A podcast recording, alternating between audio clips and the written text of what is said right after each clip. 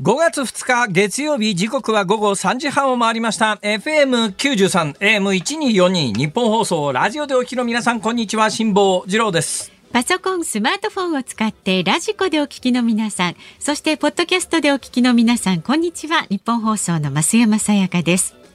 辛坊治郎ズームそこまで言うか。この番組は月曜日から木曜日まで辛坊さんが無邪気な視点で今一番気になる話題を忖度なく語るニュース解説番組です。ゴールデンウィークらしいです。そうです、はい、ゴールデンウィークらしいですね。えー、今日私大阪から東京まで飛行機で参りました。えー、いつものように、はい、えー、同じ時間の飛行機に乗ってですね、はい、いつものように、えー、座っておったのでございます。そしたら目の前の席にですね、えー、若い夫婦と子供さん。おそらく子供さんの年齢は推定就学前。だから5歳から6歳ぐらいかなっていう感じ。小学校上がる前ぐらいな、4歳、5歳ぐらいでしょうか。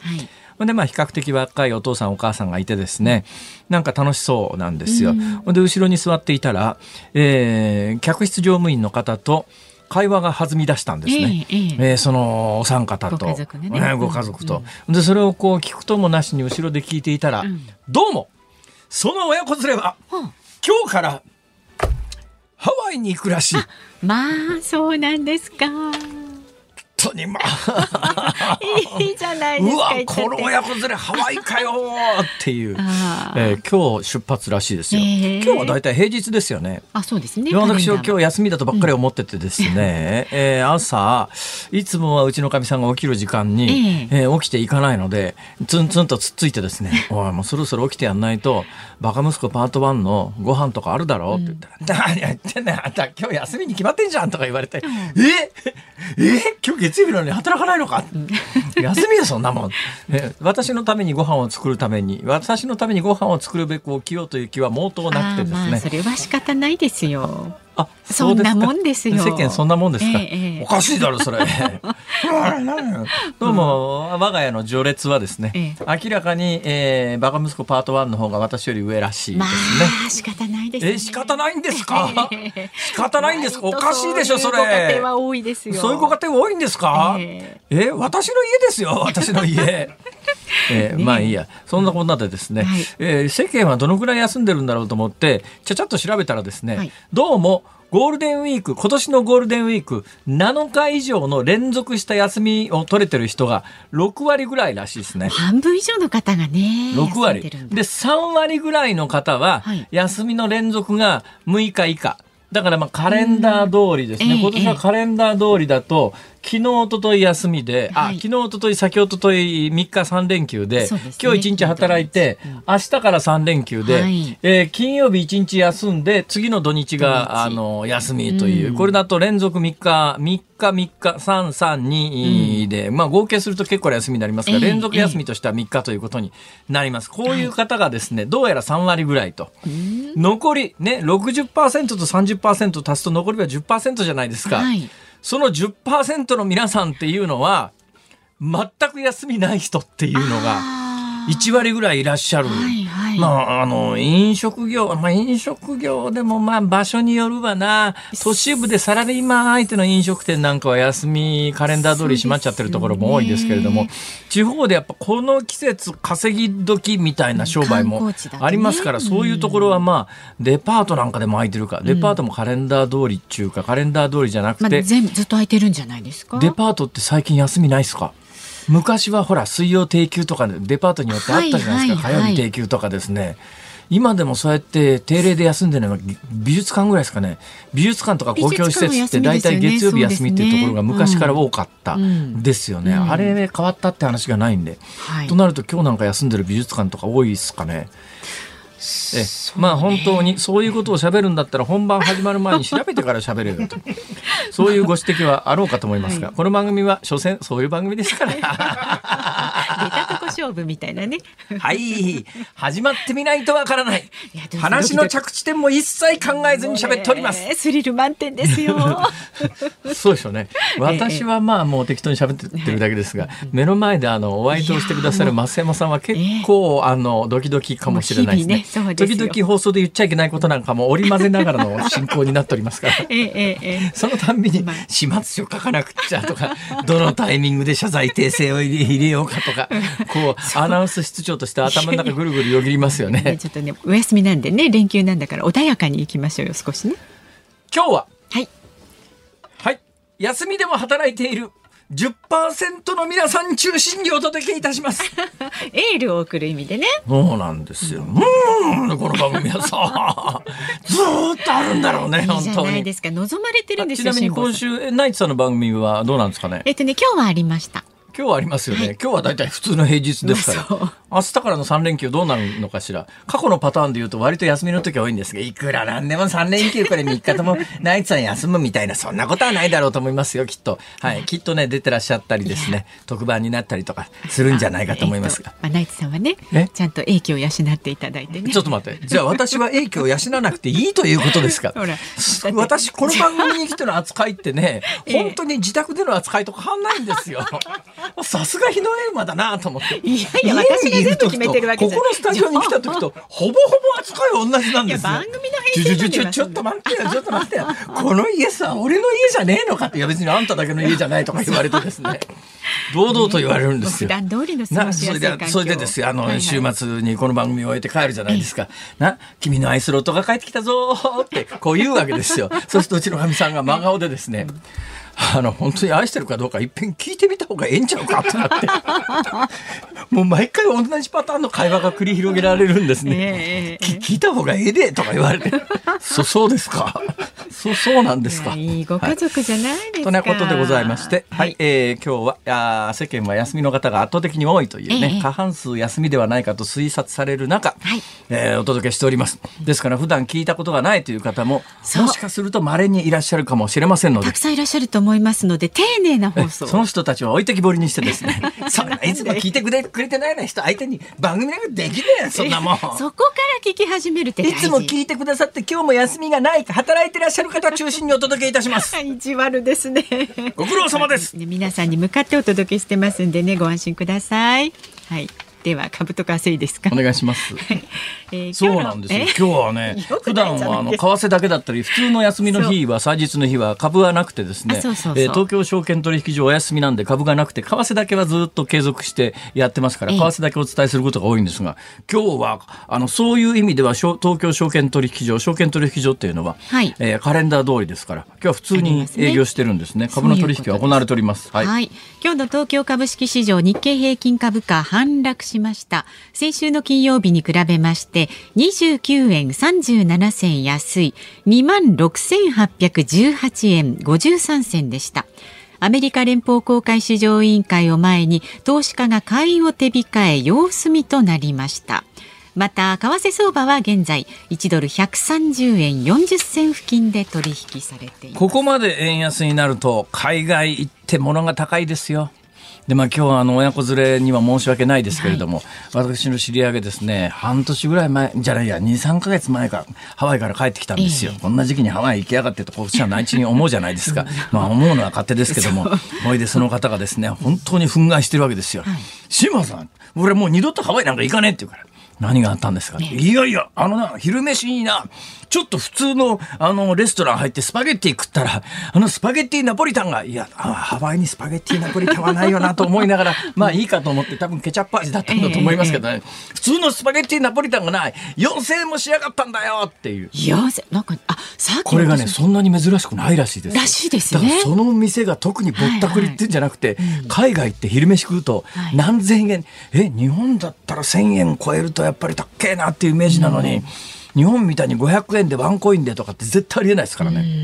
ハワイあたりは普通に数千円スパゲッティ一人前でも3,000円前後するのが当たり前だと思っておかないと。だから今日の親子連れはハワイに行って大変だろうなご家族でね行かれたら、ね、そうとでも思わなきゃやってらんない えっと先ほどのね、えっ、ー、と東京株式市場日経平均株価先週の木曜日に比べてのお値段でした。金曜日はお休みですね。金曜日は休みです。はい。金曜日あのねニューヨークドーンと落ちた割にはですね、うん、やっぱり連休中商いが薄いというか取引高が多くないんだと思いますけど、まあ、そういう時ってね逆に値動き激しいはずなんですが、まあまあ比較的落ち着いた取引になってますね株に関して言うと。はい。はいということで、ズームそこまで言うか。この後お知らせを挟んで、ズームフラッシュをお送りします。週末から今日にかけてのニュースをチェックします。そして、辛坊さんが独自の視点でニュースを切るズームオン。4時台では、国境なき医師団のメンバーとしてウクライナ東部での緊急医療援助活動に参加した救命救急医の門馬修介さんにお話を伺います。で5時台は沈没した観光船の船長事故3日前の船舶検査で通信手段を衛星電話から携帯電話に変更というニュースを取り上げますさあ、ラジオの前のあなたからのメッセージ、今日もお待ちしております。ニュースに関する疑問、辛坊さんへのツッコミ、何でも結構です。メールは、zoom zoom アットマーク 1242.com ツイッターはハッシュタグ漢字で辛坊治郎カタカナでズーム。ハッシュタグ辛坊治郎ズームでつぶやいてください。で今日もお送りいたしますズームオンミュージックリクエスト今日のお題は？今日はですね、えー、ゴールデンウィーク人が休んでる時に働いてる時に聞きたい曲。人が休んでいる時に働いてる時に聞きたい曲ね、はい、あ頑張ってる方々ね。はい。なぜその曲を選んだのか理由も添えてねズームアットマーク 1242.com まで送ってください。言い方を変えると人が休んでるのに自分が働いてる時に聞きたい曲なんかだんだんこう恨めしい感じが募ってきましたけどね。そうですか。はい、はい。それをお待ちしております。さあ、ズームそこまで言うか。この後はズームフラッシュをお送りします。ニッポン放送がお送りしています。辛坊治郎ズームそこまで言うか。このコーナーでは辛坊さんが独自の視点でニュースを解説します。まずは週末から今日にかけてのニュースを紹介するズームフラッシュです。北海道知床の観光船沈没事故でおととい土曜日観光船からの海上保安庁への通報は乗客の携帯電話から発信されていたことが分かりました。また沈没した観光船カズワンは事故の3日前に船舶検査を受けていましたがその際船長が通信手段を衛星電話から携帯電話に変更したいと申し出て認められていたことも分かりました。第一管区海上保安本部は今日業務上過失致死の疑いでカズワンの運航会社知床遊覧船の事務所を家宅捜索しました。ウクライナのゼレンスキー大統領が29日ロシア側の代表団との停戦交渉が完全に終わってしまう可能性は非常に高いと語り重要問題の解決にはプーチン大統領との首脳会談が必要との見解を示しました。イギリスのウォレス国防相が30日までにプーチン大統領が5月9日にウクライナと戦争状態にあると位置づけ宣戦布告して総動員をかける可能性があるとの見方を示しました。アメリカの CNN テレビが30日ロシアの黒海艦隊が拠点を置くクリミア半島のセバストポリ港の入り口に軍用イルカが配置されていると伝えました。海中からの破壊活動に弱い艦船を守る目的だとみられます。ウクライナのゼレンスキー大統領が1日マリウポリの製鉄所からおよそ100人の民間人が退避したと明らかにしました。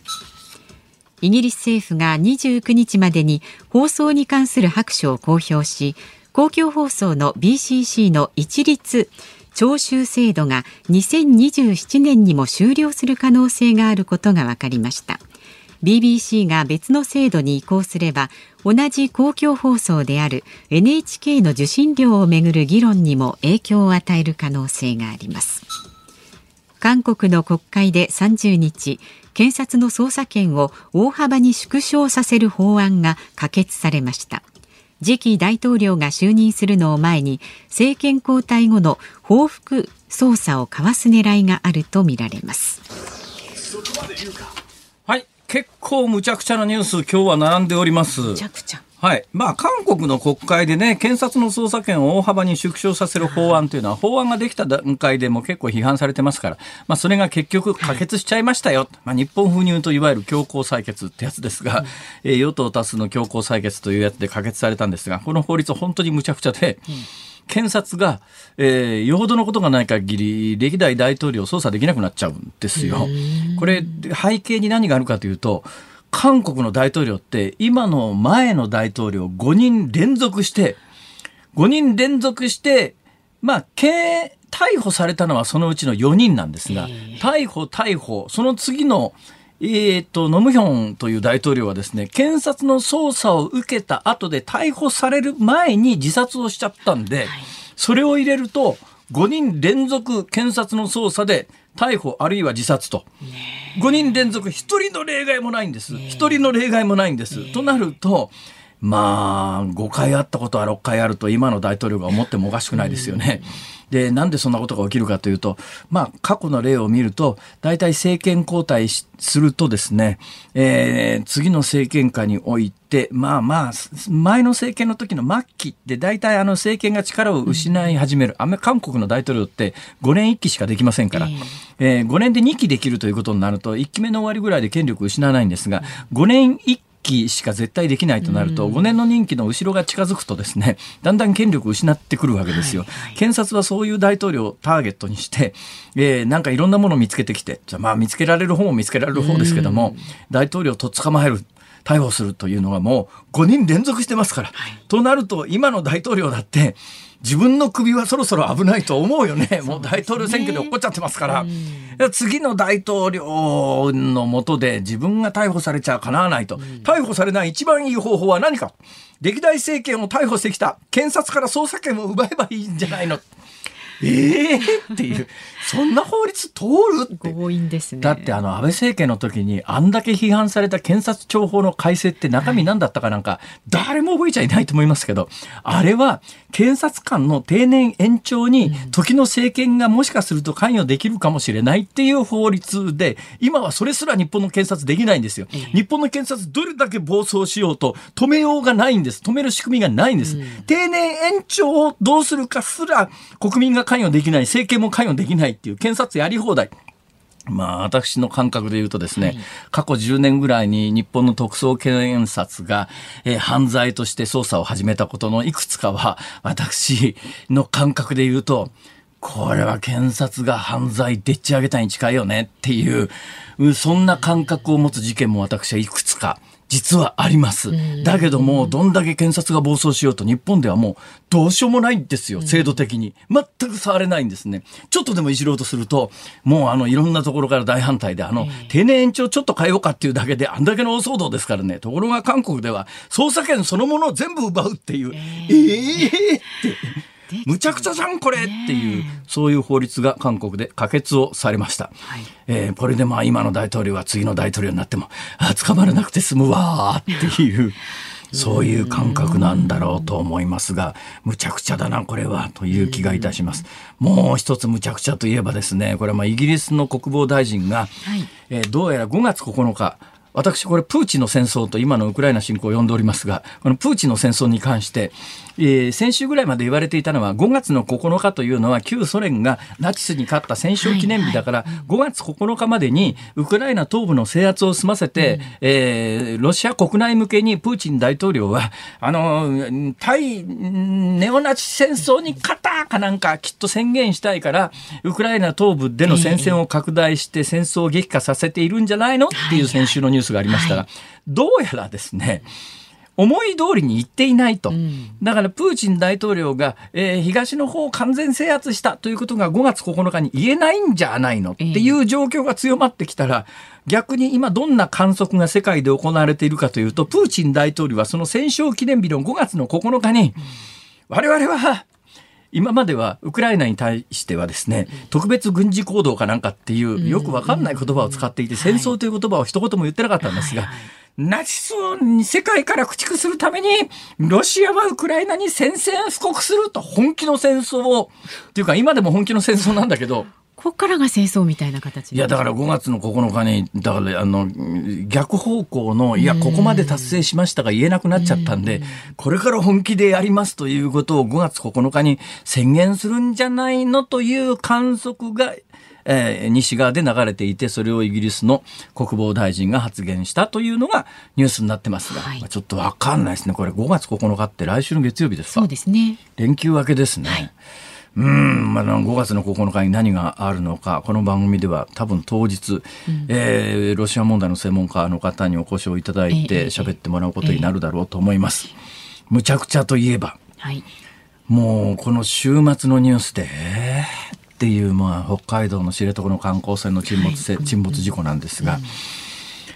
この番組で先週私携帯電話各社によって、会場での電波の届き具合が違うよっていう話をしましたよね。でその時オンエアではかなりぼかしたんですが、その後収録された、えー、YouTube 辛抱の旅の動画の中では各携帯電話のメーカーの名前を挙げて、うん、えー、実際に私の経験これは私の実経験ですから、はい、えー、単に私の経験ということで言うと間違いではないわけで。うん、でそれをお話しするとですね簡単に言うとあの日食というのが今から10年ぐらい前に観測されたんですよ。トカラ列島というところで、トカラ列島というのは、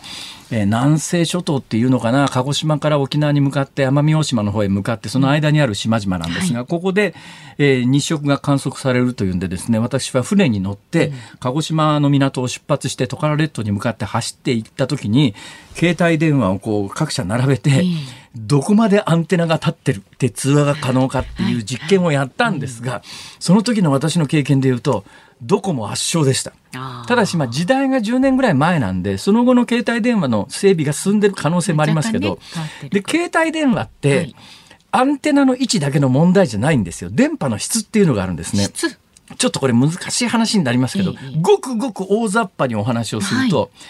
あの電波というのは周波数が上がれば直進性が高まって光に強くてま、えー、っすぐ飛ぶということは逆に言うと障害物に弱くなるんです。で周波数が低い方が実は裏側に回り込んだりして山陰とかですね、えー、遠いとこまで飛ぶっていうか面倒くさいところまで電波が行くんです。でこれ周波数が低い方がいいんですけれど各社の携帯電話会社が使っている、えー、得意とする分部分というか、割り当てられてる電波の質とそれの使い方っていうやつが微妙にこうあって機種にもどの電波拾えるかみたいなことがあるんで、だから携帯電話会社だけの問題じゃなくて携帯の機種の問題もあるんですが、現実に海の上に出た時につながりやすい携帯電話とつながりにくい携帯電話があるのは確かなんです。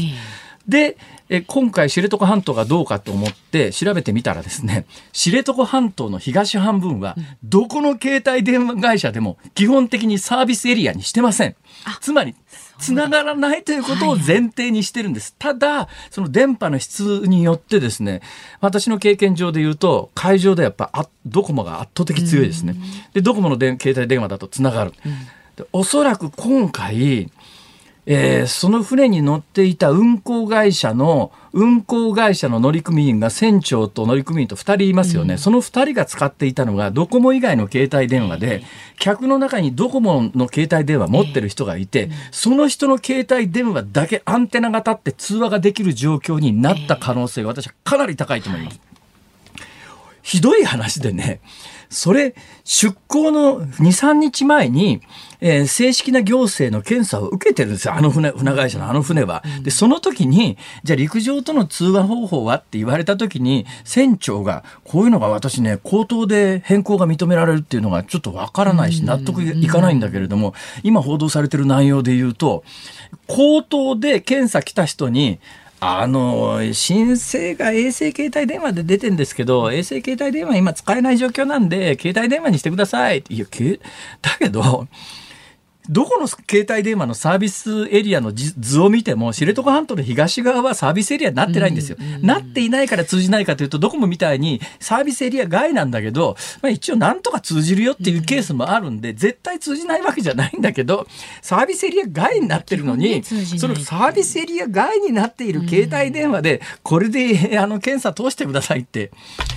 言う方も言う方だけど通す方も通す方だよねこれ。ね。その知床半島の東側の方に行くと、その船は陸上との通信手段が、あの基地局のアンテナ壊れてるわけだから全くない状態で海に出るって、ね、こんな恐ろしい話は私は長年船に乗ってますけどね、自分のプレジャーボートでもありえない。うんかんましてや観光船ですね、ね、お金取って人の命預かってる立場の、ね、人間が、うん、いやそれ検査する側も含めてねありえないわ、むちゃくちゃだわ。はい。とつくづく思います。ズームフラッシュでした5月2日月曜日時刻は午後4時を回りました。日本放送から辛坊治郎と。増山さやかでお送りしています。辛坊治郎ズームそこまで言うか。ここで番組からお知らせがございます。ほいほい先週月曜日からね番組の公式 YouTube スタートいたしました。で開始から1週間。まあ皆さんからのご意見をもとにいたしまして早速ねプチリニューアルをいたしまよっぽど評判悪かったんだな。やり方を試行錯誤して1週間でさリニューアルしないだろう あのどういうふうにリニューアルしたんですか、えっとですね、ニュース解説コーナーのズームオンを、ええ、今までこう別々にねズームオン一本一本三本やってたらしいですね。私ごめんなさい。聞いたことがないんでそれをね使いやすいようにこう、チャプターで分けて一日一本にまとめてます。一本にまとめてるけれども一本目がこの辺二本二本目この辺三本目この辺っていうのがちゃんとわかるようになってる。あそうですか。大変便利でもさそれだったら違法アップロードしてる YouTube 見た方がマシだとかっていう意見は絶対あると思うんだね俺。いやいやいやだって公式ですもん何を公式ですね。皆さん大切ですよ公式は。違法に加担してはいけませんよ。皆さんこここ公式ですよ。公式は何にも勝るんですそうですよね、えー、違法の方が使い勝手がいい場合はどうしたらいいんだ？それはないですよ。それはないですね。ないですよ。そうですよね。そんなことあり得るはずがないですよね そうですよ。はい。ね、あびっくりした。いろんな聞き方ありますからね。うちの番組はポッドキャストでなんてまるっと聞けたりもしますしね。そうですね。はいはい、はい、えー、ゴールデンウィーク中ね時間に余裕ができたという方にもおすすめです。まあテレビや新聞だけではわからない辛坊さんならではのニュースの見方が味わえます。で URL は番組のホームページやツイッターでもお知らせしていますが YouTube の検索窓のところに辛坊治郎ズーム公式と入れてくれればね出てくると思います。非公式っていうと UFO アップロードが出てくるんですかね。公式 誰もやったことがないからわからない。はい、公式と入れてなことを言うなそうですね。本当ですよ。全く さねぜひね公式 YouTube チャンネルチャンネル登録よろしくお願いいたします。はい。はい。というわけでメールをご紹介してお願いします。えー、秋島の白いクジラさん、六十八歳男性の方。ゴールデンウィークと聞くと旅行のイメージがありますが、どこに行っても渋滞と混雑、食事や宿泊も特別料金で高くつくし、かえってストレスですから、我が家は大掃除をやります。年末は寒くて日も短くて落ち着きませんが、ゴールデンウィークなら暖かく動きやすいし、まとまった時間も取れます。家の中だけではなく愛車駐車場数日かけて徹底的に掃除ができるんです以前は息子娘も手伝ってくれましたが今は妻と2人だけその日の作業を終え夕食に行楽帰りの渋滞情報を聞きながら晩酌するのが至福の時間です。というラジオ放送を今行楽帰りの渋滞の中で来てる人の気分 聞いてる人の気持ちはどうどうすればいいんですか、まあ、増山さん。いやいやでもほら渋滞しててもイライラせずにこのね番組でちょっとふふって笑ってもらいながらニュースも知れ知れちゃうっていう。そうですか、えー、いやあの渋滞にはまっちゃってる皆さん、えー、あなただけではないですから辛い思いをしてるの、ね、前後にほらいっぱいいるじゃないですか ちょっと、えー、それ気休めにもならないですかね。まあでも、はい、とにかく安全運転で、安全運転お願いいたします。まるっとまとめてみました。はい。えー、それから富山県からもいただいています。はい、馬と鳥の父さん。へい知床沖の事故の社長の会見やマスコミからの質問を見ていて何かモヤモヤしていたんですが辛坊さんの解説を聞いて腑に落ちました辛坊さんのおっしゃる通りなんで出港したさせたのかを知りたいんじゃなくてどんな備えをしていたのか救助のために何をしたのかを知りたかったんです。全員が発見されることを切に切に願うばかりです、えー、先週第一段階事故の前第二段階事故の当日ここまではお話ししたんですが、はい、えー、その後の事故が起きた後のいろんな対応に関してはまだどこでも私一言も喋ってないし書いてないんですが、これを書くべきか言うべきかすっごい悩んでるんですよ。ただまあ次に同じ不幸な惨事を繰り返さないためには、そこの発想が一番大切なんだけれども、どこのメディアも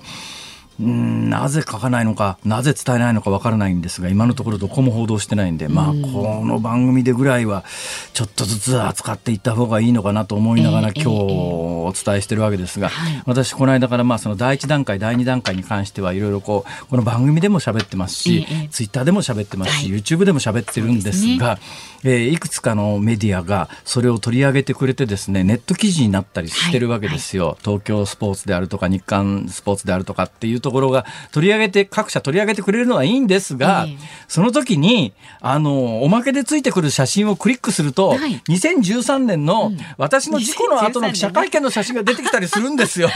もうそろそろ別のやつに変えてもらえませんかね、各社さん。必ずそれなんですね。そうなんですよ。いい写真使ってあげてください。せめて去年の、ね、あの、出向前の時とかね。出向前でも、まあ出向の後でもいいや、帰ってきた時のひげ面も良かったですけど、ねうん、それでもいいですから、とにかくそろそろ2013年の遭難時の写真というのはどうなのかご自分で送っといたらどうですか？これ使ってくださいってなんか各社にですか？撮れてる潜在写真を。これ これお願いします。って言ってですか？あそれで言うとですね、潜在宣伝材料の写真のことをですね、専門用語で何とかっていうらしいんですよ。その何とか忘れちゃったちゃったんですけど、この間ある講演会社からですね辛坊さんの何とか送ってくださいって言われて、その何とかが私が理解できなくてですね、え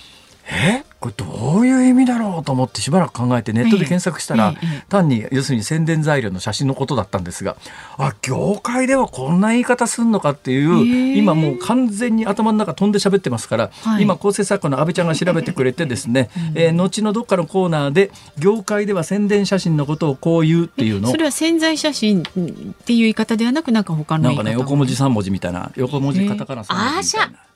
アーシャ。それそれ。アーシャだ。アーシャ。アーシャっていうから、俺なんか、なんかの宗教団体のなんかかと思っててさ、アーシャ、そうそう、アーシャ送ってくださいって書いてあったんですよ。アーシャってなんだろう。本当に分かんなかったんです。あれ、アーティスト写真の略らしいですね。アーシャ、それそれ、アーシャ、アーシャって俺初めて聞いたよ。これだけど、相手がその日本語がそれどうなの？本人に、まあ、アーティスト、えー、アーシャ送ってくださいって本人に言ってくんのどうなんだろう？な、そうですね。なんかちょっとね。いくらでも非常識じゃね？あんたって。そんなことはまあいいです。はい、はい、もう話ここまでです。そうですね。あ、そのね知床の事故の話につきました。5時台のズームオンでも取り上げますんでね、ぜひこのままお聞きになってください。まだまだあなたからのご意見お待ちしております。メールは z o o m zoom アットマーク一二四二ドットコム。ツイッターはハッシュタグ漢字で辛坊治郎、カタカナでズーム、ハッシュタグ辛坊治郎ズームでつぶやいてください。で今日の、えー、ズームオンミュージックリクエストはゴールデンウィーク人が休んでいるのに自分が働いている時に聞きたい曲理由も添えて送ってください。お待ちしております。日本放送がお送りしていますズームそこまで言うか。この時間特集するニュースはこちらです。国境なき医師団の日本人医師が見たウクライナ東部の現実とは。今月9日の対ドイツ戦勝記念日を前にロシア軍がウクライナ東部での攻勢を強めています。連日民間人の被害やインフラが破壊される様子が報じられていますが国境なき医師団のメンバーとして現地入りした最初の日本人医師の方が先日帰国されました。国境なき医師団の医師が見たウクライナ東部の現実とはどんなものだったんでしょうか。この時間は救命救急医の門馬修介さんにお電話で伺います。門馬さんよろしくお願いします。はいこんにちは。よろしくお願いします。いやお忙しい中申し訳ありません。いやそんなことですねありがとうございます。えー、日本帰国されて何日ぐらい経ちました？えっと、帰ってきた10日経ちました。10日ぐらいですか？どうですか、はい、帰ってこられて落ち着きましたか？そうですね。ただこうウクライナのニュースが怖いニュースが多いので、ええ。ー、国不安になるというあの、行かれたのはいつですか？えっと、行ったのは3月の19日ですね。3月の、はい、3月の19日に出発をされて、はい、えー、4月の10日に、え？しあ？10日前だから、10日前か。17日ですね、帰国しました。えー、4月の17日、まあ、約1か月間いらっしゃったということですね。はい、えいいたのは、あれですか、キーフですか？えっ、と、いたのはドニプロといって東の町ですね。ドニプロとザボリージャという町です。ああ、そうですか。どうなんですか？実際にそこで活動してらして、えー、ご自身命の危険を感じるようなことありました？と命の危険を感じることは少ないんですけど、まあ、夜、まあ、日中、夜問わずサイレンが良くなっていたりだとか、ええまあ、いつでも逃げる準備はしてはいましたけど、はあ、あの近くでその銃撃の音が聞こえたりとかそういうのはなかったです、ね、あなるほど、えー、で、まあ、その1か月、現地で過ごされたわけですけれども、えー、そもそもなんですが、あの国境なき医師団に入って活動されようと思ったのは、どんなきっかけで、いつ頃からやってらっしゃるんですか？えっとまあ、前から国境なき医師団でこう仕事をいつかしたいと思って、自分はそのトレーニングを日本で積んでいまして、ええ、でそのまあ、自分の中で満足がいったタイミングで、まあ、国境なき医師団で仕事を始めております。今、何年ぐらいになられるんですか、えっと、もう5年、4年、5年ですから、はい。4年、5年、はい、その間あの、今回のウクライナが初めてじゃないですよね。そうですね、はい。どんなとこ行かれたんですか？とパレスチナのガザっていうところに。はいはいはいはい。あのー、イスラエルのあれですね南南西の地中海寄りのところですね。そうですねはいはい、えー、あの、えー、うん、どっちがどうも、どうのってなかなか言いにくい、言いにくいですが、まあ、要するに街中でミサイルを破裂することもあるような場所ですよね、ガザって。まあそうですね、はい。えー、というようなところで活動していらっしゃって、今回、まあ、ウクライナに行くって決めたタイミングですか、それはいつ頃どんな感じだったんですか、えっと、これ、あの国益さんってその、まあ、適材適所を使うので、その救命医として、まあ、こう手術ができたりとか、そういう対応できる医者をまずヨーロッパで探してたんですね、今回、ヨーロッパの受賞なので。はいはい、あ国境なき医師団っていうのは、まあ、もちろんあれですけど、国際組織だから、あの指令はその国際組織の本部から来るわけですか？そうなんそうなんですよ。なるほど。でそのブランチが5つありまして、その5つそれぞれあのミッションが違ったりするんですけれど、ええ、でその中から1つからそのエマージェンシードクターとして、えーと来てくれないかということで。なるほどということは、門馬さんのご専門は救命救急はい、そうです。はい。で、外科ということですか？まあ、外科っていうか、その、あの、まあ、外傷治療を行う、その命を、まあ、命の専門家って言ってもらってもいいと思うんですけれど。はいはいはいはい、はい。はい。あ、そんな状況の中でウクライナに行かれて、えー、はい、現地で、あの、この1か月間、どんなご活動ですか？えっと、現地に入りまして、まあ、最初は、あの、ポーランドから入って、ポーランドからリビウって町に入って、ええ、そこからビニンツィア、ドニプロ、ザボリージャって、その横に約1000キロ移動してるんですよね、陸路で。はいはいはい、で、まあ、その間にも何個もの、何十個もバリケードを通っていってるんですけれど、えで、まあ、町に入ると、町はその比較的生活は保たれているんですよね。はいはい、ただ、これはもう多分みんなその、ウクライナの復活を祈って、その生活をしてるんだと思うんですよね。えー、その経済を回すっていうのは大事なポイントだと思うので、えー、で医療において言うと、医療はその、まあ、僕たちその、いわゆるコンバットゾーンと言われまして、マウリポリだとか、はい、ああいうドネツクのああいったところにはもう、あそこは兵隊以外入れないんですよ。まあ、東部のロシアとのあの最前線のところですね、今おっしゃったのは。はい、でそういったところの状況がよく我々もつかみきれてないんですけれど、ええ、まあ、国境なき医師団というのはそういうところも入るんですけど、今回、ロシア側とのやはりそのうまくコミュニケーションが取れないっていうので、はあのなかなか取れていないんですけれど、あまあはい、その手前にある一番大きな町がドニプロ・ザボリージャなんですよね。えー、なので、何かっていうに最初に人が集まるのはそこで、でその前周辺の病院でサポートを、まあ、最初、我々医者なので治療に携わろうと考えるんですけれど、えー、あの向こうでも医者は十分確保されていて、それなりな標基準があるんですよ、はい、基準というのはその、それなりなあの、まあ、標準以上の治療はできてますので、ええ、それで僕たちがそのやるっていうのは、今度は大量の患者さん運ばれて、例えば10人、20人なら対応できると思うんですけれど、はいはい、100人、200人が運ばれたときにの対応だとか、ええ、そういうそのいざと時用に準備をしたりだとか、そういうののトレーニングをしたりしてましたなるほど、なるほど、まあこ、そういう場合の国境なき医師団が持っているノウハウを現地の医療チームに伝えるというミッションですね。そうですね、はい。え。あの実際にその戦地から運ばれてくる兵隊さんを治療する体制なんですがどどんな状況になってるんですか、はい、えっと、まずと今の段階ではその一般の病院には運ばれてこないんですよ、ほとんど。ははは向こうではそのミリタリーホスピタルって軍の病院に運ばれるんですね、まず。はいはい、で軍の病院っていうのは僕たちあの国境なき医っていうのはやはり中立性が大事なので、えー、あの我々はロシア兵が来ようとも治療しますので、えー、そこに関してはその軍の病院には我々は入れないし、入らないんですよね。えー、なので、そういう安全性が確保できていないっていうところに大きな問題があったんですけど、どね、そういう意味でその、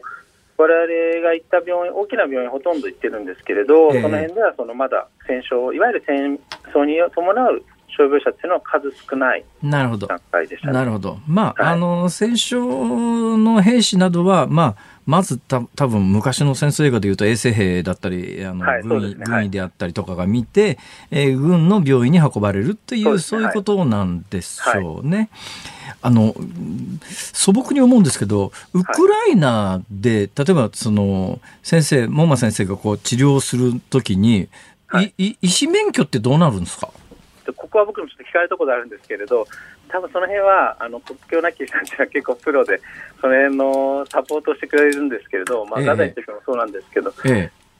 まあ、多分何かしらの手続きはしてるとは思うんですけど、すみません、それあまり知らずに言ってまして。あまあ、逆に言うと、その辺のあのアレンジメントはあの本部がやってるってことですよね。あの国境なき医師団って医者だけ送るわけじゃなくて、ええ、例えば僕はドニプロにいたチーム、大体30人のチームなんですけれど、はい、そのうち海外から来てるのが10人いるんですよね。はあ、で残り20人はローカルのスタッフを雇っているんですけど、えー、でまあ、ローカルのスタッフ雇うっていうのは、やっぱり最終的にはローカルに戻すっていうのが大事じゃないですか。はいはいはい、で、そのいる10人のスタッフも、まあ、期間で入れ替えがあるんですけれど、えー、医療従事者といって、その救命救急医は私ともう一人の医者だけなんですよ。えー、あとはアドミッションだとか、あとはロジスティックって言って、いろんな物品を準備したりだとか、はい、あの搬送したり、あとは我々もう一つ違う、二つあと2つ違うミッションがありまして、えあのさっき言ったその治療がないなら次はじゃあトレーニングをしようっていうところで、我々、医者として判断したんです。もう一つは、あのモバイルクリニックといって移動の診療、あの、はい、シェルターだとかに移動診療ですね、あともう一つは、あのもしザボリジャーとかドニプロが爆破爆撃されて、時にあの病院の機能を失った時に、我々はその地下にあのアンダーグラウンドホスピタルって我々 UHOP って呼んだんですけど、ほうほう地下に手術室だとか、そういう救命センターを作る準備はしておりました。ええ、なるほど。あの、まあ、先生は救命救急で外科がご専門なんで、先生に聞くような話ではないのかもしれませんが、はい、今も全世界的にコロナがこういう状況ですよね、はい、ウクライナでコロナ対策みたいなものは、この戦時下においてはどんなことになってるんですかね。えっ、と、多分そもそものそのヨーロッパの人の考えが、コロナに対してはもう、あの圧倒的にもう終わった感ですか、そうですよね、はい、でもうみんな誰もマスクしてないですし、ええ、もしコロナ陽性でも移動がでしても自由なんです飛行機、電車、バス、はいはいはい、なので、それもウクライナも同様で、ええ、でも西側の方ではやっぱり気をつけてるんです、東側の方に行くと、やっぱりそのコロナっていう言葉すらもほとんどないかなっていう印象は、ね、ああ、そうですか。はいじゃあもうそのその戦争があるなしにかかわらずその辺はまああんまり気にしてない状況ということら、まあ、いやでも戦争が多分大きな影響なるほどなるほど。侵略というのかこの状況が皆さんのその、えー、そこにまでに至らないっていうのが優先順位ということですね。はい。そんな状況の中で、まあ、あのさっきの傷病者の話は分かりましたけれども、はい、一般の医療というのはあの普通に継続されてるんでしょうか？えっと、ここ大事な分でありがとうございます。あの、一般の医療は継続しようと皆さん努力して、医者も逃げずに残ってるんですよね。はいはい、でただ、一応その戦、もう壁一枚隣にはもうその戦紛争、戦争が起こってるので、えー、その自分たちのところも爆撃される可能性というのは十分高いので、病院狙ってるっていう噂もありますので、はいはいはい、そのために100床、例えば600床ある病院だったら100床、200床をあのそういう患者さんに開けてるんですよね。で手術も減らしたりだとかしてるので、そういう意味で一般診療に関しては、ちょっとその足りなくなっているものはあるとは思うんですけれど。なるほどなるほど、なるほど。やっぱりまあ影響を受けてる。それはそうですよね。だって、いつ、まあ、か、実際問題として病院が攻撃されたというニュースも私は日本で見たりなんかしてますから、はい、えー、その病院で働いてると、普通に働いてるだけなのにミサイル飛んできてって、中、中にで破裂するっていうことが当然起こりうるということを想定しながら生活しなきゃいけないって、でもそれすごいストレスですよね。そうですね。で、マリポリではその兵隊がいるので爆破するっていうふうに言われたりもしたんですよね、はいはいはいはい、病院には。はいはい。実際にその病院の中っていうのが、はい、えー、まあ、ロシア側の攻撃する口実としては、えー、病院とは名ばかりでそこが作戦基地になってるとかっていうそういう言い方で攻撃されることあるじゃないですか、はい、実際に先生が訪れたその各地の病院ってどんな感じでした、えっと、私が訪れたのはその先ほどもお伝えしたようにドニプロとザボリージャといってまだそのまあ、一般の方の生活もされ犬の散歩したりだとか普通の生活はある状況なので病院としては普通の機能を保っているんですよね、えー、ただ普通の機能をもしあったときにどう対応するんだっていうことにはちょっとまだ弱いのでその辺のサポートはあの我々がしていたっていうところではあるんですけど。なるほど。まあ、かあの一番最初に先生がお話しされたんですけれども、本来国境なき医師団の活動領域っていうのは、まあ、あまあ、両方の紛争当事者がもう、あの、両方認める形で、えー、そこで活動してくださいねっていうのが大原則だと思うんですが、今回みたいにロシアからの同意を全く得られない状況で、はい、ウクライナに入って何かするっていうのは、それ自体が大変大きなリスクを抱えてや活動することになりますよね。そうだと思います。はい。先生、そのあたりの不安はなかったですか？えっと、まあ、正直、不安っていうと、不安に関していろんな不安はあるんですよ。ええ、あの例えばさっき言った簡単なこと言うと、コロナのその感覚の違いっていうのは、日本と向こうも全く違いますし、はい、マスク一つしないので、細かいところで言えばそうですし、えそうなんですけど、やっぱりその、まあ、まあ、僕はその命に関わる仕事をずっとしてきてるので、はい、あのまあ、それが使命って言ったら変な話ですけど、そういう意味ではそこに天秤をかけるないようにこう自分の中でこうタガがかかっているっていうのは正直なところだと思うんですよね。なるほどね。えー、でも実際紛争と、まあ、紛争の場所に入って、はい、まあ、今回は、まあ、あの、えーえー、国境なき医師団が持っているいろんなノウハウを現地のお医者さんや組織に伝えることが大きなミッションだっただろうと思うんですが、はい、現実に、えー、近所で爆弾が破裂して傷病者が運ばれてきたらそれ手当てしなきゃいけないわけで、はい、日本でお医者さんとしてのトレーニングを積まれた門馬さんが、はい、その爆弾が破裂して大きな傷を負った人とか銃撃されて傷を負った人の手当てとかって、まあ、ぶっちゃけ慣れてらっしゃらないんじゃないのかとも思うんですが、どうどうなんですかそのあたりは？えっと多分そこに関しては日本で慣れてる医者っていうのは一人もいないと思うんですよ、えー、例えば自衛官の方でも慣れてないと思いますけど、はいはい、まあ、それを私はその他のところでもそのトレーニングが受けてはいるので、トレーニングになってしまうんですけれど、はい、そういう準備はあの日本の多くの医者の方よりはしていると思いますので、なるほど。であとはその正直なこと言うと、その命を救うっていうことに関して比較的シンプルで、はい、どこのどう血管をどうするとか、どういうこの臓器はどうするとか、そういうところに関しては、かなり、あの、まあ、共通なところもたくさんありますなるほど、なるほど。それはまあ、交通事故で傷つ、負われた方でも、交通事故つったって、えー、100件交通事故があったら、全部違う形の傷だろうし、おっしゃる通りです。はい、結局、一個一個に対処するということは、根本は一緒だっていうことですね。はい、おっしゃる通りです。はあ、さあ先生、これから、えーまあ、帰ってきて10日の先生にこんなことを聞くのなんですが、これからのご予定というか、まあ、やり残したことというか、やりたいことというか、教えてください。まあ、やり残したことっていうのは、やっぱその僕は平和なところに戻ってきてますので、はい、日本という、そういう意味ではその、やっぱり自分のその持っている情報っていうのはできるだけ皆さんにお伝えしたいなっていうのは正直なところであるんですね。えー、で医者ではあるんですけど、それも伝えるのも使命だと思ってますので、はいえー、あのそういう場があればお伝えしたいと思います。し、まあ、日本では淡々とまた元の仕事に戻るだけですので、ええ、でまたその、なんていうんですかね、その今後、状況がどんどん変わっていくと思いますので、はい、ウクライナも。ええ、で現実と嘘がたくさんあると思うので、その中でそういった情報を判断しながらまたいろいろ考えていこうかなと思ってます。先生の見たところ現地の人々が今一番、まああのまあ、求めてるのはそれは平和な日常だと思いますけれども具体的な、まあ、我々ができる支援の範囲の中で求めてるものって何だというふうに見えましたですか、えっと、先ほど最初に西から東に選挙で出したときにやはりバリケードがたくさんあって、ええ、あのそれで交通がやっぱりそのあのトランスポーテーションがかなりうまくいってないんですよね、はいはい、ただ、だいぶそういうものも除去されて、ウクライナ政府が除去して、ええ、あのそういう輸送があの少し順調になってくると、物資が届いてくると思うんですよね。はいはい。でそうすると、流通が滞りなくいくっていうのが、まずは大事なことなのかなと思いますし、ええ、そのために我々はその必要な情報を知っておけば、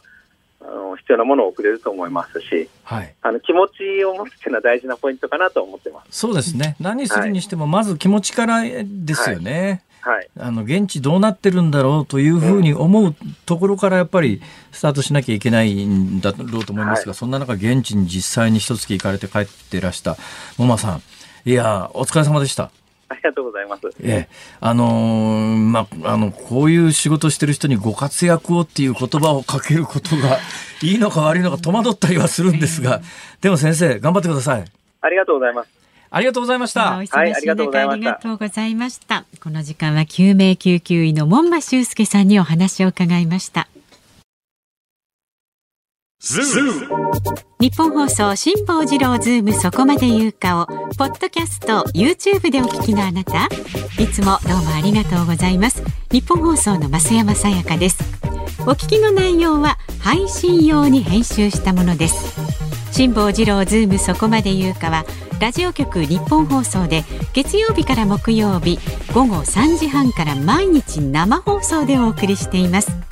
番組はラジオの FM93 AM1242 に加えてラジコでもお聞きいただけます。ラジオラジコではポッドキャスト YouTube 版にはないコンテンツが盛りだくさん。アトムさん吉田由紀ちゃんの中継企画さらに辛坊さんが「夕刊富士」の気になる記事を解説するコーナーそして辛坊さんが聞きたい曲をお送りする「ズームオンミュージックリクエストなどラジオラジコでしか聞けないあんなことやこんなことがいっぱいです。ポッドキャスト YouTube を聞いた後はぜひラジオラジコで辛坊治郎ズームそこまで言うかをお楽しみください。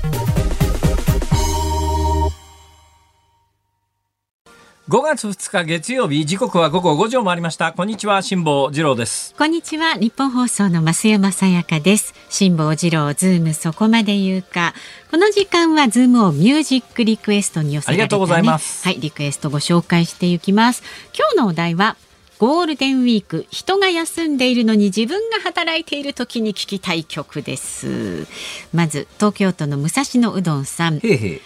ケセラセラドリスデイのねえ私も今日出勤しましたが半日で、えー、帰りいつもはラジコですが今日は生で聞いています。ありがとうございます、えー、まあいろいろあるかもしれませんがケセラセラで頑張りましょうって気持ちです。ケセラセラってやつ、ね、そうですね。なるようになるってやつですね。うん。はい、スペイン語なんですってね。あ、ケセラセラですか。へえ、らしいです。どこで切るんだ。ケセラセラ。セラ。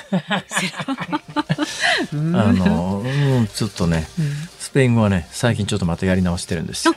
うしてですか？えもうあのコロナが明けたらスペイン語圏に行こうと。南米縦断の旅に出ようと思ってですね。前この番組でご紹介しましたけれども、はい、えトイレはどこですか？えー、突き当たって右です、もうだからトイレは必ず右にないと困るんです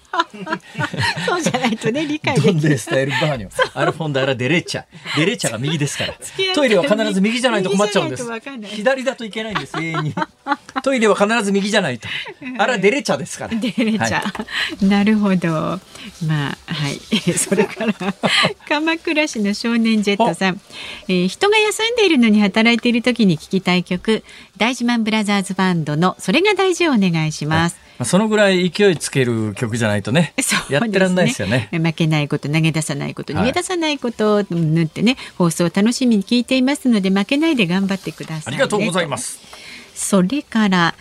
清志郎パパの歌これ52歳男性の方。知ってる知ってる。清志郎さん、ね、いい曲ですよね。そう頑張って働いている姿を分かってほしい、えーっていうね、はい、かっこ子供じゃなく奥さんにって書いてありますまあでもね最近はまあ働いてるのが男性とは限らないですからね。そうですね。ね今日ママだって働いてるわよ。働いてるとはいアナウンス室長が おっしゃっております、はい、はい、それから港区の二刀流海岸さん、はい、負けないでザードのね。ええ。ー、定番ですね。そう、めげないで頑張れとね、え。ー、いうことで、はい、それから兵庫県明石市のパンさん。いつも通勤時に車通勤の時にラジコにて拝聴させていただいております。ますで例年は仕事なんですが、ええ、今年初めて休みとなりリアルタイムで楽しんでおります。そうですか。ね、それは良かったですね。ええ、平平たいコメント。えいや大丈夫。それ以外言いようないっしょ。いやまあそうです。はい、リクエスト曲は時藤三郎さん勇気の印でお願いします。うわ二十四時間戦えますか？そうそうそう。24時間働けますか？が戦えますか？分かりませんけれども、うん、これ今なら絶対通用しない曲だよね。ダメですよねこれはね。24時間なんか働けるわけないだろ。うそうそう。8時間が限度だよ。残業手当よこせみたいな。時代を、えー、今ならこの歌社会問題になってしまいますから、はいはい、そんな曲をかけるわけにもいかないので。それ曲は曲ですけどね、えー、あそうですね、うん、曲に責任はないですね。わかりました。ズームオンミュージックリクエスト、はい、時任三郎勇気の印。じゃあこれで、エンディングにお送りいたしますますのでね。お待ちになってください。さあメールはズームアットマーク一二四二ドットコムで引き続きお待ちしております。日本放送辛坊治郎ズームそこまで言うか。辛坊さんが独自の視点でニュースを解説するズームオン、えー、この時間特集するニュースはこちらです。条件付き運行との説明地元の同業者が批判。先週水曜日北海道知床沖で沈没したカズワンの運航会社知床遊覧船の桂田精一社長が記者会見し悪天候が予想される中で出航した判断を条件付き運航と説明しました。これに対し斉藤国土交通大臣は条件付き運航という考え方はないと明確に否定し地元の同業者からも安全を軽視していると勘違いされると懸念の声が上がっています。その解説の前に、はい。えー、リスナーさんから貴重なご指摘をいただきまして、ええ、東京の方なんですが細かい指摘で失礼します。3時台のズームフラッシュ内で辛坊さんが知床半島の東側が携帯が県外とおっしゃってましたが東側は半島反対側の羅臼町ですよ。航路も羅臼町側には行かないです。知床遊覧船と航路のある斜里町は知床半島の西側です、えー、まあ言いたいことはそういうことなんですけど、私の頭の中の地図で言うと、うん。えー、真ん中より右側が向かって地図向か見て真ん中より右側が東で真ん中より左側が西っていうイメージなんですよ。だから今回あの出港したウトロの市街地ありますね、ウトロの漁港がありますね。ここからまあ知床半島に沿って東、私の言いたいのはそれなんです。だ確かに知床半島という地図の東側はどっちかと言われりゃ、うんうんあの半島の、ご指摘のね、まあ、半島の見て右側ですね、うん、半島を真ん中でこう尾根に沿って2つに分けて、右側はこれが東側で、はい、西側というと確かに知床半島の真ん中の峰に沿って左側が西型だ、西側だから知床半島の東側っていうと、知床半島の真ん中の尾根筋に沿って、なんか南東側ですね。だから北西側なんだけど、私のイメージで言うと、あ私の頭の中の地図で言うと、ウトロの市街地から見て知床半島の東側って言った時の、私が言ってるのは知床半島の厳密に言うと、半島の北まあなんなんなんだろうね。言いたいことはわかります。わかりますか？うん、えー、だから携帯があの携帯多くの携帯のキャリア携帯の会社の中で、えー、普通というのは知床半島の中で言うと地理的には確かに。えー、西サイドというか北西側ですね北西側っていうイメージなんですが、私あのウトロの市街地を中心にして東が。ましたってば。あそうですか。えー、貴重なご指摘ありがとうございました。はいはい。まあおっしゃる通りですね。うん、はい、えー、おっしゃる通りだと思います。はい。えー、でさっきの話なんですけれども条件付き運用ってあのこの間の記者会見で社長が言ったら、うん、えー、国交省が条件付き運用なんか認めた覚えはないって言って国交国交大臣に怒られてですね、はい、同じあのね、えー、知床半島で、えー、観光船を運営している他の業者からですねそのであの社長がですねいやどこでもやってるから条件付き運航なんてって言ったらいや条件付き運航というのは確かに長年やってる。これはもう社長が皆長年やってると言い放ったんですけども、はい、他の業者は何て言ってるかというと、条件付き運航という意味はそういう意味ではなくて、確かにやってはいるけれども、天気はいいんだけれど、あの遊覧中に、えー、急に霧が出たとかで視界が悪くなった場合に引き返して料金を一部返金することを想定した営業を条件付き運航と呼んでいるんであって、はいはい、えー、途中で天候が悪くなって、海が荒れたら引き返すという意味の条件付き運航なんてことはやった覚えがないって他の同業の方の地元の方がおっしゃってるんだけど、うん、うん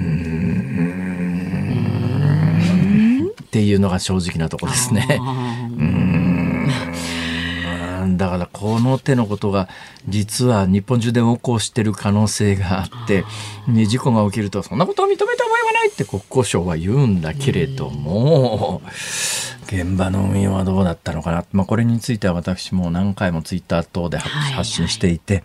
えー、今日もすでにニュースネットニュースになってますから同じことを言うのもなんだなと思いますけれども、私はもうあの地震でもそうなんですよ。もう私ずっと地震の時に言い続けてることがあります、はい、あの直下型地震の場合には家さえ潰れなければ、うんうん、あの死ぬことはありませんから、とにかく、えー、耐震診断しましょうよと、はい、えー、家が倒れなければ直下型地震では死にませんよと。ただプレート型地震の場合には津波が起きますから、うん、プレート型の大地震が来た時にはでプレート型が直下型地震はまあ、慣れてくると揺れた瞬間に分かりますし、すぐにそれはあの震源地というところで報道されますから、はい、分かりますから、プレート型の地震の場合には、えー、津波に警戒が必要ですから、津波に巻き込まれなければ、プレート型の場合は震源地が遠いので、えー建物が潰れる。まあ、どっちみち建物潰れないようにしておくのは第一段階なんですけれども、えー、まあ、プレ直下型地震の場合には建物さえ潰れなければ人は死にませんから、日頃から耐震診断しましょうね。うん、家が潰れないようにしときましょうね。えー、プレート型地震の場合には津波が発生しますから、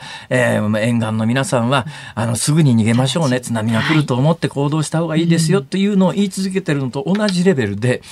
あの、私ずっとこれ、今回の事故発生から言い続けてるんですが、もう水温が20度下回るような海域では、救命浮き具と書いて、救命あの浮き木と書いて吹きと読みます。木の木、吹きのふは浮かぶですね。吹き木の木は器具の木です。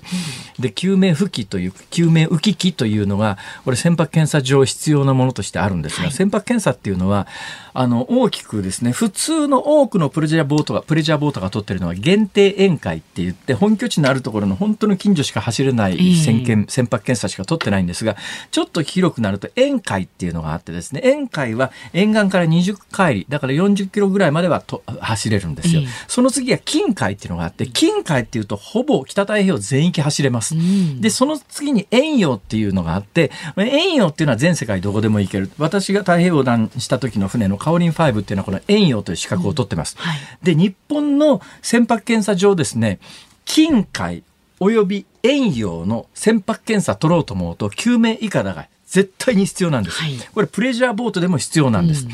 ところがですね、沿海という沿岸から20海里以内に走れればいいですよっていう船舶検査の場合は、プレジャーボートだけじゃなくて、航運海みたいな業務用の船でも小型船舶に相当する20トン未満の船の場合、救命浮きという、はい、まあその浮くためのものですよ、うんうんうん、えー、ちょうど大きさで言うとですね座布団のでっかいのっていうか4畳半ぐらいの大きさ4畳半の畳ありますね、はいはい、あんな感じで厚みはもうちょっとあるんですが、うん、空気で膨ら,、ま、膨らむんですね。その周りにベルトの取っ手がついてまして基本的にそれにぶぶら下がっといて浮いといてくださいねっていうものなんだけど、はい、何回も申し上げてるように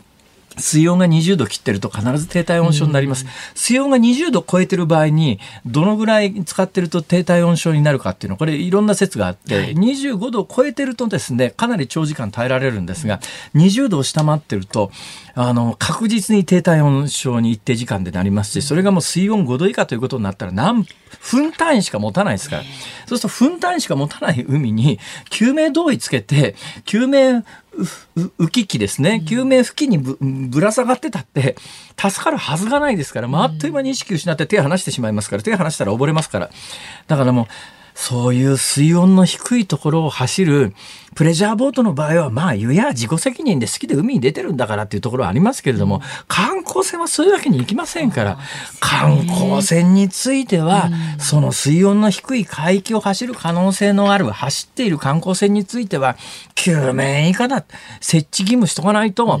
船って沈むもんなんですが、今回の一連のいろんな人の事故起きてからの対応を見ると、船って沈むっていうことを完全に忘れてるよねっていう感じが正直します。で、沈んだらもう分単位しか持たないんだから、時間は限られてて、今回本当に残念だなと思うのは、第一報段階で、まあ、無線設備がまず使えなかったとか、はい、えー、衛星携帯電話がもうそもそも積んでませんでしたとか、使えない状況でしたとか、で、さらに今日3時台からずっとお話ししているように、携帯電話は基本通じないと思った方が、この知床半島の東半分、この東半分っていうと、私の理解の東半分です。ね、はい。えー、だから、ウトロの漁港から見るところの、うん、まあ、地図上の右側っていうイメージですね。はい、右側では基本通じないっていうことを前提にしとかなきゃいけないんだけれども、連絡手段がなかった。それでも無線を傍受した人が運よくいてですよ。これ本当に運よくですよ。で、えー、乗員でおそらく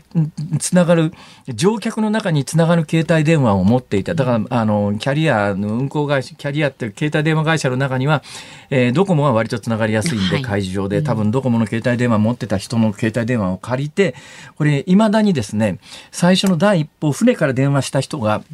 2人乗っていたはずの運航会社の乗組員船長だったのかそれとも客だったのかの特定がつかないんですが、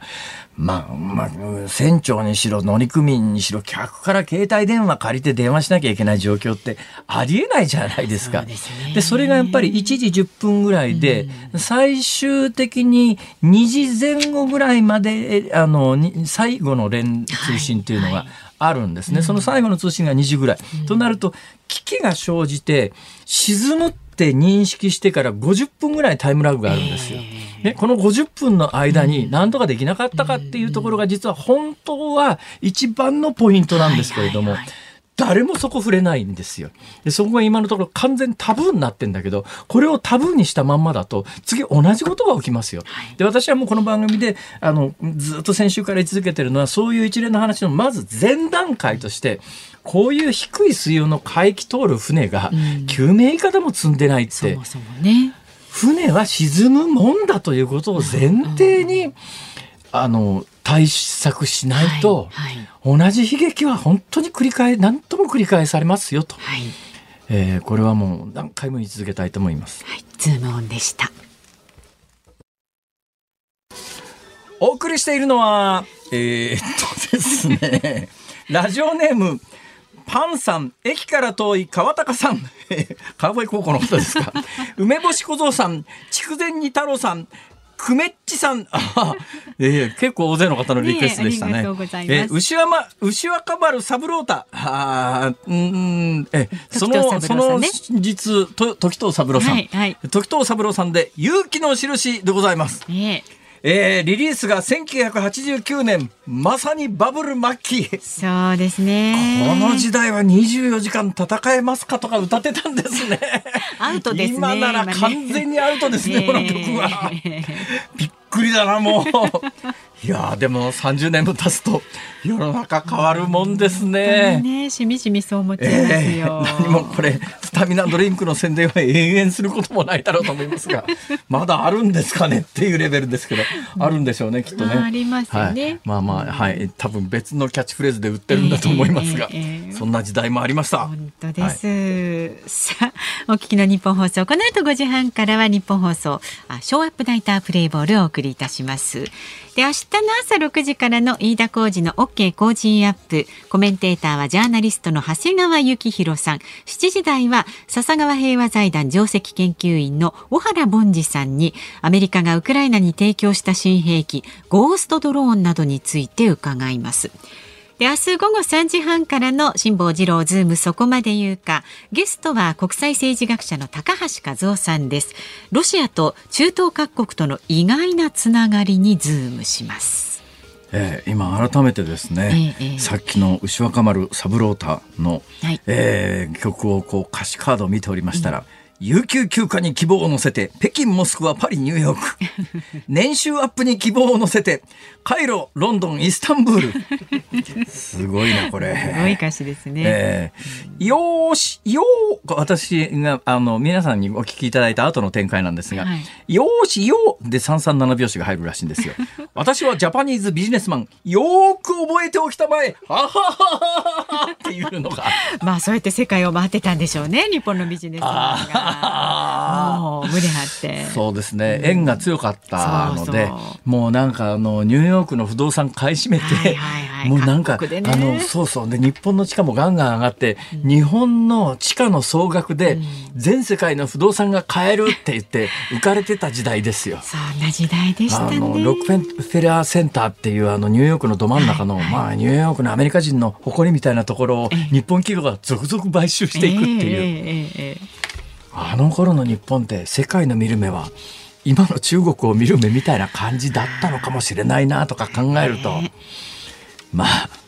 おごれるものは久しからず。冷ややかに見られてた。ただ春の夜の夢のごとそうです、ね、竹着物はついには滅びひとえに風の前の塵に同じ。奥一をとぶらえば関の王も両の首東の六山これらは皆九州先行の祭りを取りましたが楽しみを極めいさめをも思いれず。世の乱れんことを悟らずしばしか久しからずして 傍事にし物とばなり なんでここで平家物語やねん。はい。えー、まあそんなもんなでございまして。はい。え大学受験の時に日本の古典はほぼ全部暗唱させていただきましたので、もう源氏物語も出てきちゃう。いずれも時にかにょこう大和侍田マイケルの中に、え、え、え、なんですか、つれづれ草も行きますか？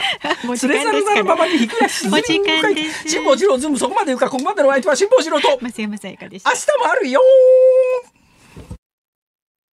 日本放送ラジオリビングです。今日は三菱重工省エネビーバーエアコンの2022年最新モデルを改めてご紹介いたします。3年連続でですね、ラジオリビングで最もご注文をいただいているだけありましてね。先日の放送でも大反響いただきました。そうでしょうね。今年のモデルなんでしょう。最新モデル最新モデルです。ですから想定を上回るね。お申し込みのために今回なんとか150台だけ用意ができました。やっぱり次のご紹介はね少々お時間いただくかもしれませんのでお悩みの方はお早めにで大人気の理由は何といってもお買い得なお値段なんですね。先月発売したばっかりの最新モデルが早々に超お買い得価格でお求めいただけるんです。でまあこれどれほどねお買い得かと言いますとある業者では工事費と合わせまして6畳用が10万7800円でしたがラジオリビングでは通常1万円以上する標準取付工事費と税込みでなんと7万9800円。これだけでもかなりお得ですけれども買い替えの場合今お使いのエアコンをメーカーサイズ問わず1万円で下取りいたします。つまり税込み6万9800円になるということなんですね。で、さらに下取りのエアコンが1台でもあれば、もう何台でもそれぞれ1万円引きです。つまりまだエアコンのないお部屋にもこのお値段でお得に取り付ける大チャンスなんですね。お申し込みはフリーダイヤル0120-1242の86 0120-1242の86番です。でね、まだエアコンを毎日使う時期じゃないし大丈夫でしょうというふうに考えてらっしゃる方、エアコンはね使えなくなる日っていうのは必ずやってくるんです。そうそう。ね絶対やってきます。はい、で買い替えの目安はだいたい10年と言われています。もしねあの猛暑の中突然壊れたらなんてこと考えるとさっきの半導体の話じゃないですけどね今電化製品ってなかなか手に入らないものありますからね。いざという時にいや半年待ちですとか言われてもね。そうそうそう困っちゃいますからね。であさってにはもう夏日の予想出出てますしね。どんどんこれから季節暑くなってきます。夏はでたくさんの人ね買い替えますから工事も混み合いますし設置まで待たされることも多くなります。だからこそ、まあ、どうせ買い替えるなら混み合う前の今がおすすめということなんですね。それに新しいエアコンというのは省エネ性能が抜群なんです。メーカーの調べによりますと、6畳用の冷房1時間あたりの電気代というのはわずか2.6円。17年前の機種と比べますと消費電力がおよそ20%も少なくなる。で、今電気料金もね、値上げしていますのでね、そうそうこれ助かりますよ。さらに空気をきれいにする機能付きです。カビの成長ですとか花粉などのアレル物質を抑制してくれるんです。でもちろん保証も充実しています。通常1年の保証期間を追加料金なしで5年に大幅延長しています。さあ改めてお値段申し上げます。6畳用が標準取付工事費税込み7万9800円。下取りありですとさらに1万円引きになって6万9800円です。その他のサイズ下取りありの価格ご紹介いたします。税込みで8畳用が8万2800円10畳用は9万2800円12畳用は10万6000円大きなお部屋におすすめの14畳用は12万1000円18畳用は15万2000円になります。なお買い替えの場合には家電リサイクル費などは別途かかりますのであらかじめご了承ください。工事対応エリアは島しょ部を除く関東1都6県プラス静岡と山梨ですお申し込みはフリーダイヤル0120-1242の86 0120-1242の86番までお早めにどうぞ。この商品は番組放送時にご紹介しているため、すでに販売取扱い終了となっている場合がございます。ご了承ください。インターネットでのお申し込みは、ラジオリビングで検索。お電話でのお申し込みは、月曜日から金曜日の朝5時40分から夜7時までになります。